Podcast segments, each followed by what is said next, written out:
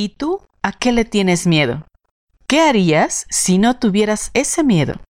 ¿Será posible entonces no tener miedo?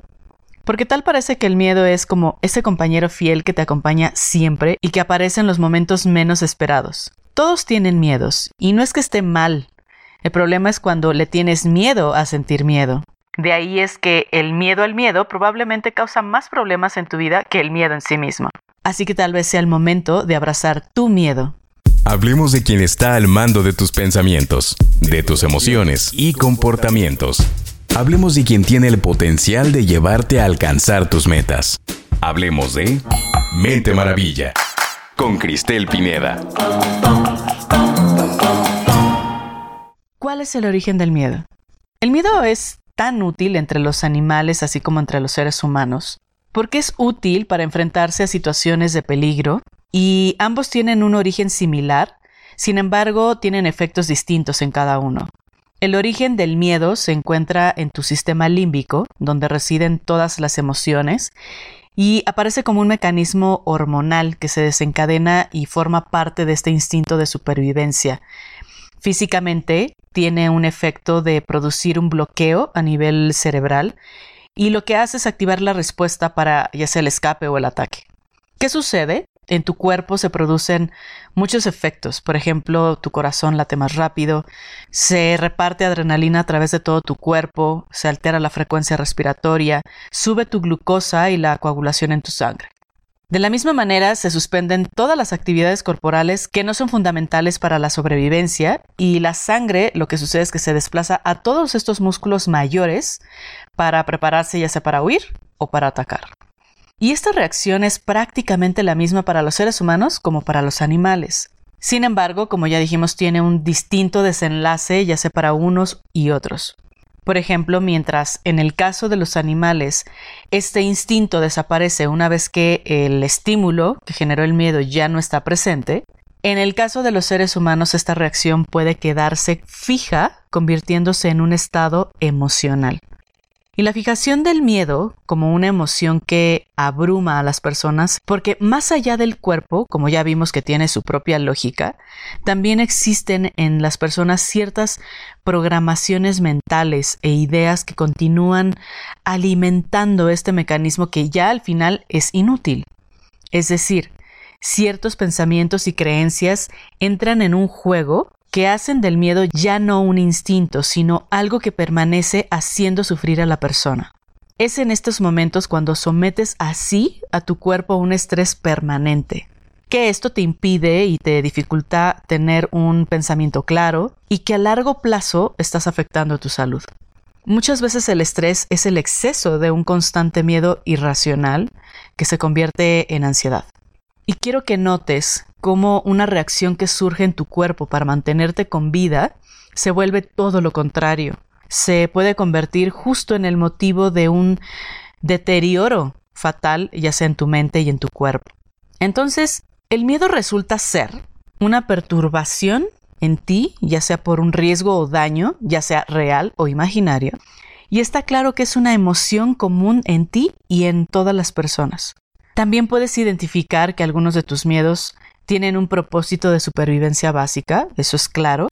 Sin embargo, muchos otros, tal vez la mayoría, son reflejos o consecuencia de tus propios pensamientos y creencias.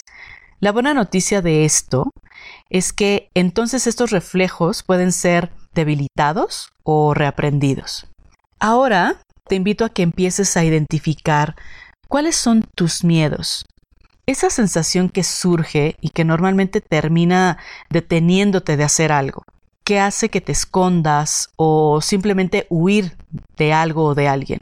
Sobre todo que te enfoques en ese miedo que se convierte en ansiedad, que es esta ansiedad causada por una anticipación a algún evento o alguna experiencia que imaginas, que tu cuerpo seguramente las está interpretando como algo a lo que hay que temer y puedes darte cuenta que esa emoción que surge resulta muy similar en pensamientos totalmente diferentes entre sí. Por ejemplo, con sentir el riesgo de ser mordido por un perro y comparado con el miedo que te da el poder alcanzar a pagar completas tus deudas a final de mes.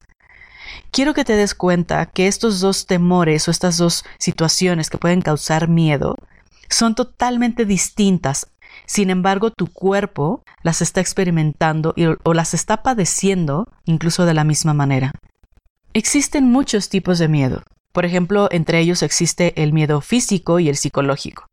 Y aunque estos dos se generan de forma distinta, afectan por igual, desencadenando las mismas reacciones o reacciones similares en tu cuerpo y en tu mente. Estos, a los que se les llama miedos psicológicos, son algunos como el miedo a lo desconocido, el miedo a la vejez, la enfermedad, la pobreza, el miedo al ridículo, el miedo al rechazo, el miedo al fracaso el miedo al futuro o también el miedo a la soledad. En fin, hay un sinnúmero de preocupaciones que prácticamente ya se relacionan con el tipo de personalidad o la historia que tiene cada persona. Y seguramente has estado en situaciones donde te has percatado que ciertos miedos que tienes o que has tenido no te han servido para nada, sino al contrario, te han traído mayores dificultades en la vida. Y el planteamiento aquí sería, si de por sí el miedo es algo que como tal no va a desaparecer, que si el miedo es una emoción que siempre podrá surgir, la pregunta sería, ¿cómo puedes liberarte del miedo? O mejor aún, ¿cómo puedes sacarle provecho al miedo? Ahora, en esto de manejar el miedo, hay un autor que me gusta mucho, que es Eckhart Tolle, quien ha escrito varios libros que puedo recomendarte bastante. Por ejemplo, el libro de El poder de la hora, que me encanta. Y hay otro, también otro que escribió que se llama Una nueva tierra. Y en este libro él le dedica una parte a hablar del miedo como una de las emociones tóxicas causadas por la mente. Las referencias de estos libros las voy a dejar en la descripción de este episodio. Y en este libro, el autor habla sobre la voz de la mente, que no es otra cosa más que la propia personalidad de cada persona, donde esta voz relata una historia y esta a su vez desencadena ciertas reacciones en el cuerpo. Y la mente cree en esa historia y entonces las emociones que tiene el cuerpo vuelven a alimentar a la mente, generándose un círculo vicioso del que no es nada sencillo salir. ¿Por qué? Porque la manera de salir de este círculo primeramente es reconocer que estás en él, que este es un mecanismo de la mente cuando entra en modo automático. Esto con la finalidad de desenmascarar estos pensamientos negativos, mirándolos desde una perspectiva de observador, es decir, observar y ser consciente de tus propios pensamientos, identificarlos. De esa forma estarás tomando conciencia y sobre todo distancia de este proceso vicioso del miedo. En el libro también habla sobre esos momentos de crisis y la importancia que tiene el mantenerte presente. ¿Y a qué se refiere? Quiero que notes que la incertidumbre y la ansiedad que sientes tienen origen en una imagen de tu mente que tu mente construye de un futuro, basada además en las experiencias y condicionamientos de tu pasado. Entonces, vivir en el presente te permite alejarte de esta sensación de incertidumbre o de ese temor frente a cualquier cosa que pueda pasar. Y ojo, esto de mantenerte presente también es válido frente a un peligro real, porque en cualquier momento la pregunta que tendrías que hacerte es ¿estoy en peligro en este momento? Y si es así, efectivamente eso obligaría a que tuvieras una reacción frente a eso pero la mayoría de las veces te vas a dar cuenta que has estado alimentando esta emoción de miedo que te consume y te impide llevar adelante tus sueños. Y cuando empiezas a plantearte esta pregunta, podrás accionar para salir de este círculo vicioso del miedo. El tomar acción es un paso súper importante para disminuir cualquier incertidumbre que exista. Por ejemplo, si el miedo es a la enfermedad, el que optes por un estilo de vida sano que fortalezca tu cuerpo, tu mente, tu espíritu, es una gran alternativa. Ahora, si el miedo es a la pobreza, entonces el explorar las causas de esa emoción y enfocarte en la abundancia también te va a ayudar. Esto no significa tener todo bajo control, sino que le des señales claras a tu ser, a tu parte más profunda, de que estás construyendo un futuro que quieres, un futuro en el que presentes tus sueños y no las peores pesadillas. Comenzar a hacerte las preguntas correctas y cuestionar esa emoción de miedo te va a ayudar a desmenuzarlo, a que puedas identificar lo que es real y las acciones que puedes tomar. ¿Qué preguntas podrías estarte haciendo para superar tus miedos? Por ejemplo, en esas situaciones de temor o incertidumbre, pregúntate, ¿qué es lo peor que puede pasar? Visualiza el escenario que más temas y piensa en todas las probabilidades de que eso suceda. Después pregúntate, ¿qué harías si eso llega a pasar?